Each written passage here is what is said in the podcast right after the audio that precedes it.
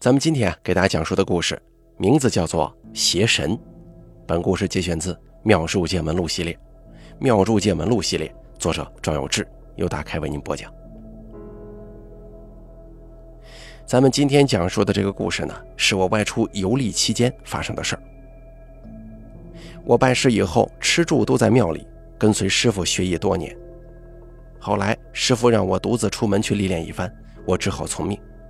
差不多把两湖的道观都走遍了。其中有一段时间，我去了一趟南岳。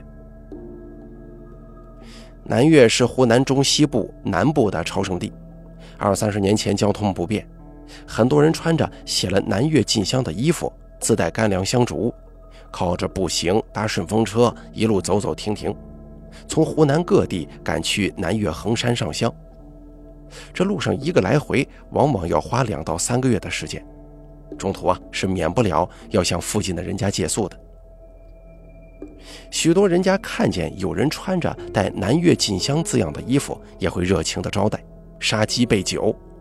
隔日早上送出门的时候，还要递一把香烛，请香客帮忙在南岳烧了。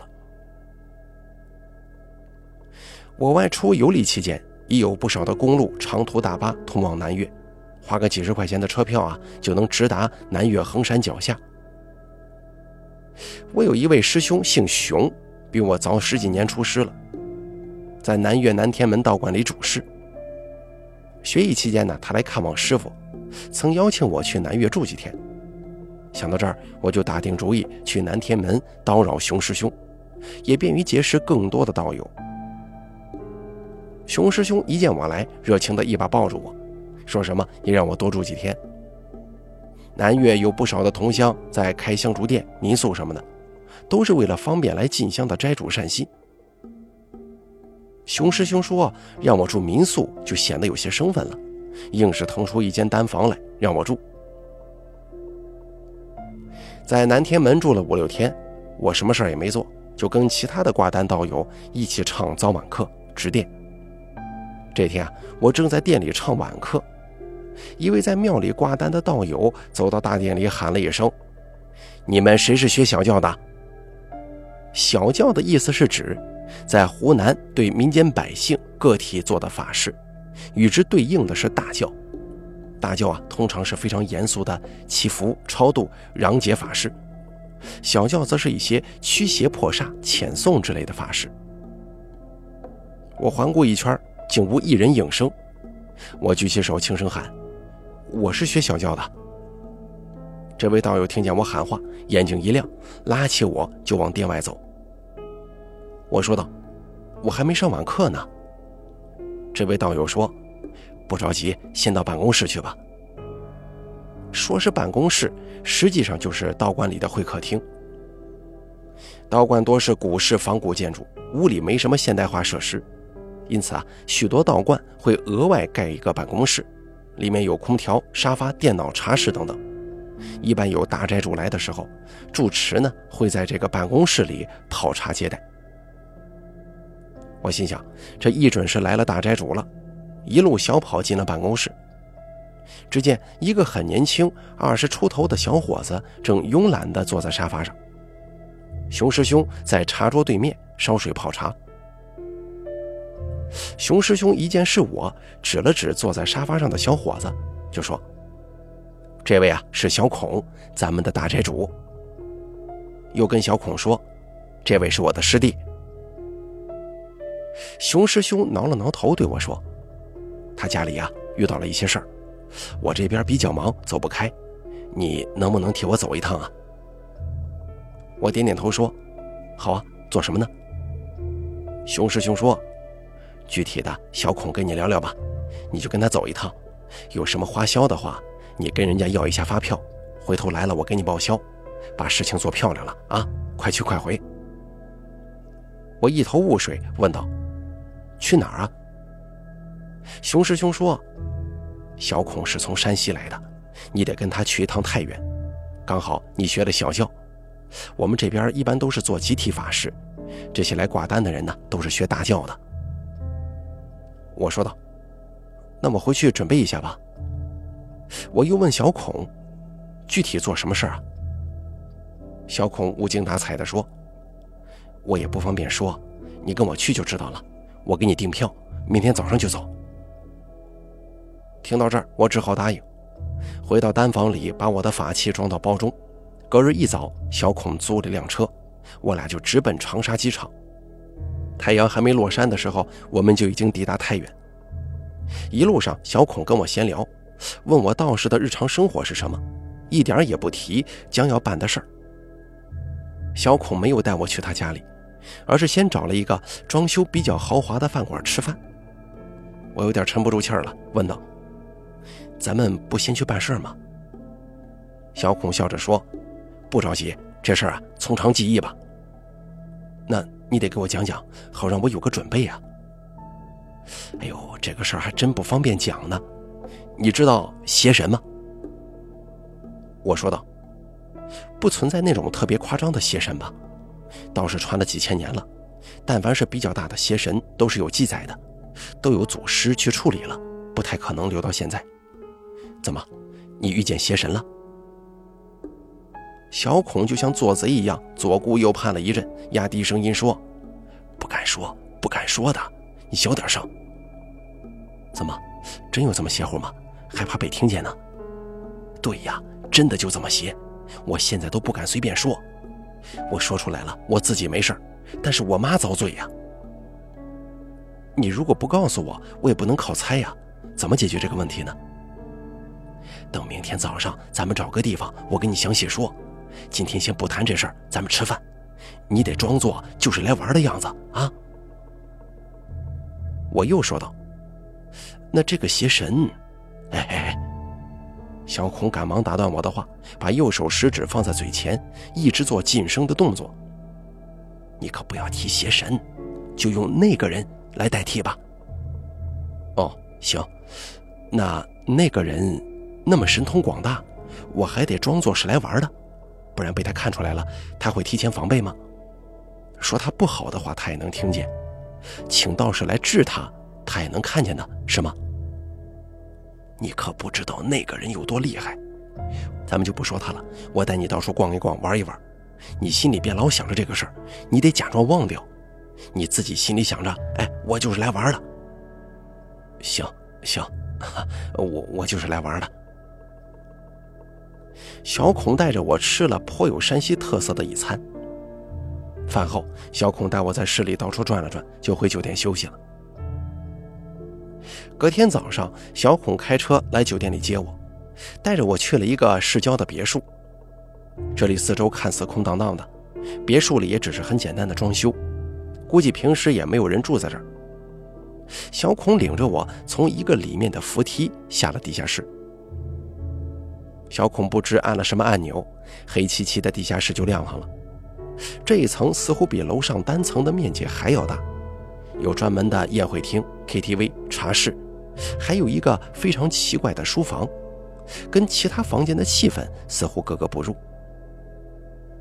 小孔看出了我的疑惑，笑着说：“这些房间呀，都是招待客人用的。这个书房后面有个暗间，实在不知道这间屋子该怎么装，就全摆成书架了。”我恍然大悟，从书架上取了一本《道德经》下来，上头都落灰了，看来平时也压根没人看书。小孔从书架的侧面摸索了一阵只听见嗡嗡嗡的电动声，一面墙本来全是书架，顿时分开了，向两面滑动。书架滑进了墙体之后，我看见一个不大的房间，里面只有沙发、桌子，还有一个奇怪的机器。墙的四面都贴满了神明的画像。我说道：“这个屋子平常是用来谈一些比较机密的事儿，对吗？”小孔点点头说：“对，那个机器是无线干扰，防窃听的。我请你过来，想要谈的这个事儿，得提前把房间布置一下才行。你挂这些东西是为了防止那个人听见，是吗？没错，我要造一个绝对屏蔽的地方，这是为你着想啊。你等我一下。”说着，小孔示意我进房间。他按了一下门把手，嗡嗡的声音响了起来。不一会儿，这墙就合上了，但是屋子里并没有发霉和气闷的感觉，应该是有通风设施的。我跟小孔坐在沙发上，我说道：“现在你可以放心说了吧？”小孔说：“我之前请过道长，第一次请人的时候，只是跟他讲了一下情况。那个师傅回去准备材料，要第二天做。结果第二天我就没等到他人呢，打了一天电话没人接。结果我去他住的地方找，找到他人，发现他像是得了精神病一样，见我就躲着，嘴里还一直念叨。”我不去，我不去。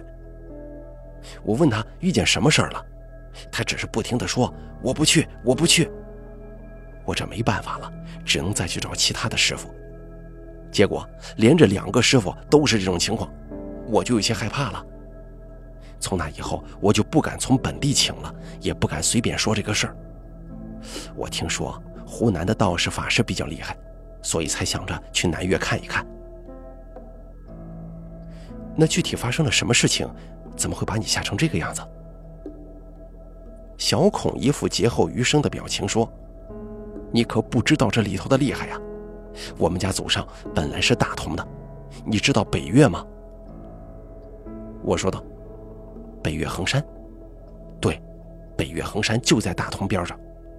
我们家那边本来也是有些道士的，现在很少了。”我家里，我爷爷奶奶、姥姥姥爷都是很虔诚的信徒。早些年，经常逢年过节的时候啊，就请道士来家里打醮。我爸妈也深受这个影响比较深。我小时候，我妈妈路过一片荒地，她说她听见放鞭炮的声音。我跟我爸爸都在，我俩就没听见，但是也没当回事儿。隔了一个月左右吧，意外又经过这里，还是我妈妈听见有放鞭炮的声音。我们当时也不知道该怎么办，回去以后就问老人，说是附近可能有些东西。隔了几天，请人去附近清理，也没发现东西。随后就说挖一下看看吧。就在我妈妈听见鞭炮声最大的位置附近，开始往四周挖，挖了半米左右，土里露出来一个彩色的圆形。继续往下挖，整个挖出来，发现是个泥塑的神像。这个圆形就是神像的脑袋，神像有将近一米高，保存完好，只是看起来有些邪乎呀。哦，怎怎么个邪乎法？小孔说：“这个神像的手中捏着一个红彤彤的东西，估计是心脏，嘴上也涂了好多红色的颜料，看起来特吓人。那这个神像你们是怎么处理的？”当时就想着送到庙里去啊，问了附近的几个庙，都说不认识这是什么神，也不收。晚上我妈妈就做梦了，梦见一个长相很怪异的人，手里抓着一个不知道是猪心还是牛心生的，一边啃一边跟我妈说，让我妈妈给他建个庙。我妈妈就问他是谁呀，他说他叫东山大王。东山大王。我没听说过这个名号。我妈醒来以后想问问老人是怎么回事，老人说这是个缘分，但那会儿家里不像现在这样条件好啊，根本没钱盖庙。那不会是因为没钱盖庙，所以家里人就开始不好了吧？真的就是这样。从这天开始啊，我妈就天天晚上梦见东山大王，她只有一个要求，就是让我妈妈修庙，然后开始头疼。去医院检查也查不出什么，一直头疼，吃止疼片也没用。那你们就答应东山大王的要求了，是吗？最后没办法呀，在那个挖出泥像的位置，用土块搭了个房子，把神像供在里头。这刚一盖好，我妈这头就不疼了。怎么？难道说后来你们就一直供奉着这个东山大王，是吗？没办法呀，只能供着。他托梦给我妈，初一十五各要一只公鸡，平时要有香烛供奉。这将近二十年供奉一直没敢断，要是有急事来不及或者忙忘了，我妈就开始心口痛，非得立刻补上之前漏掉的供奉才好，不然就一直痛。去医院吃药打针都没用，就是一直疼啊。哟，这个神这么做不对呀，你不能因为他要就给呀，这不是明抢吗？我们现在知道他是明抢了，可也打发不走啊！我家后来做生意，经济状况好一些了，东山大王又让我妈妈给他修庙。虽说是修了个庙，庙附近根本没人去烧香啊。那你们是从什么时候开始想着要解决这个问题的？小孔说：“之前根本不敢想这个事儿，一想我妈妈就浑身疼。我这做儿子的看见心里难受啊，就得我来想办法。最近这两年我到处跑，各地寻访道士。一开始请了两个师傅，就是我跟你说的，都商量好了，突然不敢来了。那么我就去找外地的师傅们，一听说是庙神犯的。”这活都不接，说没办法呀。我说道：“这么多人都不行，我这么年轻，你也敢请啊？”小孔说：“那我还能有什么办法呀？我妈妈现在都疼出经验来了，心口疼是要上供，头疼就是要庙里修缮，全身疼就是因为我们家人想办法请人来治她。我也做了很多功课，不能就这么算了，无论如何也得试一下吧。”我被小孔的话语打动了，决定不论如何都得帮帮这个忙。我在心中把线索捋了一下。小孔见我不说话，就问道：“你想出什么法子没有啊？”我说道：“对付这种邪神其实很难办啊，我一时也没啥主意。按你的说法，我去办退神，一来呢，东山大王自己肯定不愿意，会想尽各种方法来阻挠。第二嘛。”在办的过程当中，他可能会伤害你妈妈。第三，如果只是退神，他可能还会去找别人敲诈勒索，这不是长久之计呀。那岂不是一点办法也没有了？好，这个你先别着急，咱们一点一点的从头捋一下。我特别奇怪一个问题：为什么这个东山大王的泥像会在地里埋着呢？哦，这这个我不知道啊，兴许是以前被毁了。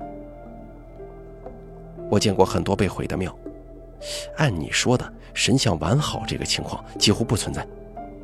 如果本身有个庙是战争中毁掉的，这个神像肯定就有所损毁，缺胳膊断腿儿免不了的。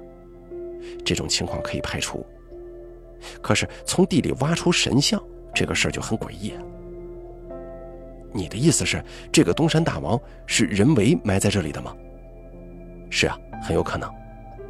特殊时期有过一些拆庙的事情，但是拆庙的结果无非是两种：要么是神像一起砸碎，要么是被附近的乡亲们或者道士法师偷偷的连夜抱出来藏起来。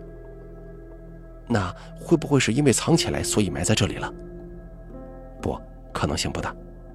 如果是藏在这里，肯定是因为当年政策原因，政策放宽了，附近的人一定会再来把神像挖出来盖庙的。那把神像埋在这儿要干啥呢？既然这个东山大王能困扰你家二十年，说明肯定不是一时起意。我现在有一个大胆的猜测。啊，您说吧。这个神像最初的来历，我们已经不可能知道了。但是从地下挖出来，我猜可能是这样：就是这个东山大王，他本就是个邪神。很多年前被人们发现不对劲了，但是也拿他没什么办法。最后肯定是发现了这个邪神有弱点，抓住了他的弱点，就可以让他暂时失去力量。为了防止他再出来害人，才埋在一个荒郊野岭。我推测，你们当年挖的时候，附近已经一点也看不出有埋东西的痕迹了。这个神像可能在地下埋了很久，久到附近的人已经不知道这件事了。因为这里比较干燥，所以泥像一直保存完好。听我说完，小孔想了一会儿，说道：“我觉得有这个可能。”我说道：“你还记不记得，挖神像出来的时候，有没有挖到一些其他的奇怪的东西啊？我指的是本来土壤里不会有的东西。”小孔说：“我记得挖神像的时候，还挖出了好多小圆珠子。”也不好看，粗粗糙糙的，像是石头，可又比石头轻。我眼前一亮，激动地说：“很可能这就是东山大王的弱点了。”你说什么？他的弱点？当年埋东山大王泥像的时候，肯定是连这些能制住他的东西一起埋掉的。时间久了，这些材料可能已经不像当年那般力量这么强大，所以你妈妈才能听见鞭炮声。最后一挖出来，算是彻底解放了，力量全部恢复，就有了能给你妈妈托梦，让你妈妈身体疼痛的能力。那这个珠子是啥呀？我也不认识，现在肯定也没法找了。东山大王，我想想，他能怕什么呢？话说你们这附近有个叫东山的山吗？没有，我找老人家也问过了，没听说过有什么东山。那他这个名号是怎么来的呢？他的神像除了手握一个心脏，还有没有什么别的特征啊？没有什么特征了，长得怪怪的。我妈说梦里见到的他压根儿就不是人脸，歪七扭八的。那他的脸型有没有什么特征呢？比方说是否像什么动物？我妈跟我说，东山大王的脸歪歪扭扭，像是上了年纪的人，满脸都是皱纹，但也没觉得像什么动物。一定得知道他的来历才能治他吗？我解释道。邪神也好，精怪也罢，最怕的就是让人知道他的来历。不光是能从中找到他的线索，抓他的弱点，所有的遣送、镇杀之类的法事，也都需要把所有类型的鬼名都念一遍。邪神是比那些精怪的力量更为强大的，要是打听不到他的来历，你拿他是一点办法都没有。那还有没有办法可以知道他的来历呢？我琢磨，他这个名字有古怪。妖邪自己起名字是很有讲究的，多多少少都跟他的来历有关。有的妖邪自己会吹牛，说什么玉皇大帝的徒弟、如来佛的师傅。这种吹牛的妖邪反而不足为虑，因为能力很低的才这么吹牛。如果是连名字都没有，也属于从庙里偷跑出来或者微不足道的小妖怪。若是名字能一下就看出来历的，大部分是在修善积阴德的鬼精，就像那些出马的仙家，不做坏事也不怕别人知道他的来历，就是自己有一个单独的名号，还不容易被人看出来历的，这个才最危险呢。说明他自己在另一个世界已经有了相当的地位。东山大王，这个“大王”两个字应该是随便起的，重点就在。东山两个字上，小孔说：“可是我们这儿实在没有东山这个地名啊！我把大通这一圈都打听一个遍，问了很多老人，都没听说过。您之前有遇见过类似的吗？”我说道：“我也没遇见过。这个东山呢，可能是虚指的，比如有四个邪神在一块儿，其他三个就叫南山大王、北山大王、西山大王。”我我没有听说过有另外三位，会不会这个东是指的？哎，等等，你妈妈有没有说这个东山大王脸上的皱纹是什么样的？老人家脸上的皱纹都是横着的，这个东山大王是不是还有竖着的皱纹呢？小孔说：“对，有。我妈妈还说他长得很奇怪，脸上有竖着的皱纹。你怎么知道这个事儿啊？”我说道。我推测，这个东山很可能暗指他其实是树精，东方属木。这个想法比较符合你妈妈说的，他脸上歪歪扭扭。但目前只是猜测呀。那当时挖出来的那些小珠子是啥呢？如果确定是树精的话，我就知道了。你能不能找到手工铁匠，就是专门打造农具、锄头、镰刀那种的？哦，我在北郊好像看到有。咱们找铁匠干什么呀？你去问铁匠买一些炉渣。不过这件事儿你要做好心理准备，我没有十足的把握。如果我推测错了，可能会有危险的。小孔抿着嘴唇想了想，说：“我下定决心了，不管咱们这回能不能成功，一定要试一试，不能让这个东山大王骑在脖子上一直拉屎啊！你想出好办法了吗？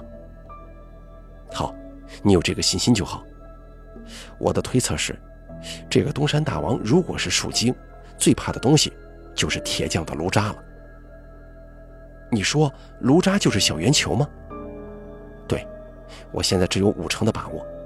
你去买一些炉渣来，如果这个炉渣跟你小时候看见的那些小圆球一样，咱们就有七成的把握了。如果把炉渣撒到那个神像周围，你妈妈还没事，说明就有了九成把握。但是，如果这个炉渣跟你见过的那些小圆球不一样，那么就得慎重考虑了，很可能会激怒东山大王的。小孔说：“有五成的把握，足够一试了。我之前连一成把握都没有呢。那撒了炉渣之后该怎么做呀？我要设计一套法事，一次性解决，让东山大王彻底没有还手之力。这样吧，我留在这里。”你先去买黄表纸和朱砂、白酒、明矾、毛笔、红纸，再去白事用品店里买个纸人，然后再回来这儿。我估计你买这些东西，东山大王不会起疑心，但是你直接去买炉渣，他有可能会怀疑啊。我等你买回来，帮你做替身，让他暂时看不到你的动作，然后我在这里设计法事，你去买炉渣，咱们回头一起做。小孔回到书房里，找到了纸跟笔，把我说的东西都写了下来，又给我留了几瓶水，锁好密室就出门了。我留下来细细思索法事的顺序和关键。过了一个小时左右，小孔回来了，提着个大袋子，里面装了我要的东西。我从小孔的头上拔了几根头发，包在红纸里，然后塞进纸人的身体，做了替身法事。又画了六张平安符，让小孔放在身上的各个口袋里，让他去找铁匠买炉渣。我继续设计法事。不知道过了多久，小孔满头大汗的回来了，手里提着一个书包，激动地说：“我找到了。你找到炉渣了吗？我找了几个铁匠铺都没开门，可能是不做生意了。我看到一家铁匠铺门口有个大烟筒，烟筒底下有一堆小珠子。”跟我小时候见挖神像那个珠子一模一样，我也没办法，用我弟弟的书包装了一包回来，从门缝里给那个老板塞了两百块钱。好，做得很好，看来这次有希望了。你那边随时跟你妈保持联络，你妈身上如果有不舒服的，马上给你打电话。我跟小孔吩咐了一下，如此这般，我们一起带着各种材料从地下室中出来。小孔开车到东山大王庙附近停下，我们俩每人带了一大袋炉渣。一进庙门，来不及仔细看那泥塑的神像，我们就把炉渣全掏出来撒在神像的旁边了。我问道：“你妈那里没事吧？”小孔从口袋里掏出手机看了看，说：“没给我打电话，应该是没事。”我赶紧在大殿里把立禁和退神法事前半部分做完。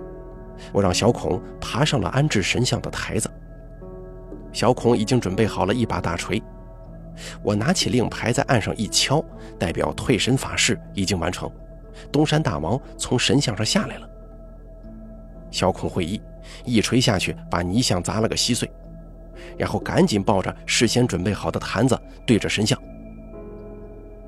这个时候，我看见小孔在发呆，喊道：“你愣着干什么？装香灰呀！”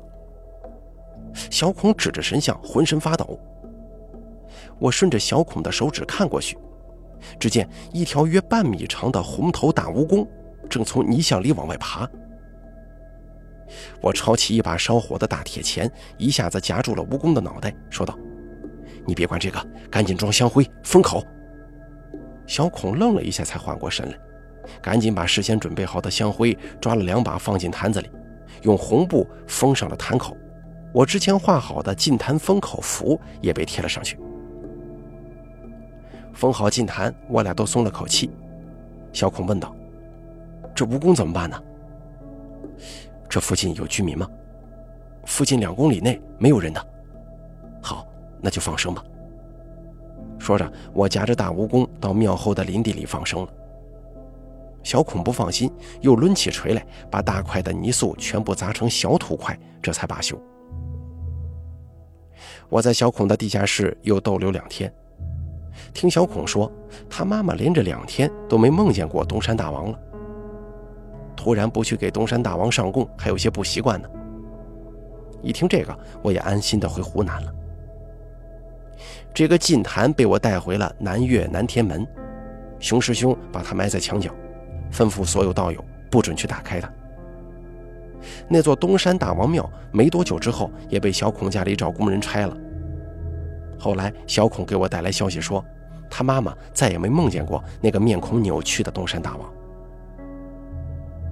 许多年以后，我跟师傅提起此事，讲到小孔抡锤砸神像，师傅说：“可得当心呐，邪神的神像里通常会有蜈蚣、蝎子、蜘蛛，个头都蛮大的。”我好奇地问师傅：“怎么知道这个事儿？”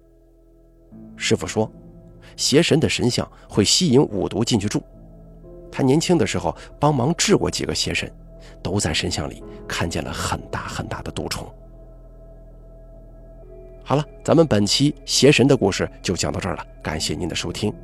本故事节选自《妙珠见闻录》系列，作者赵有志，由大凯为您播讲。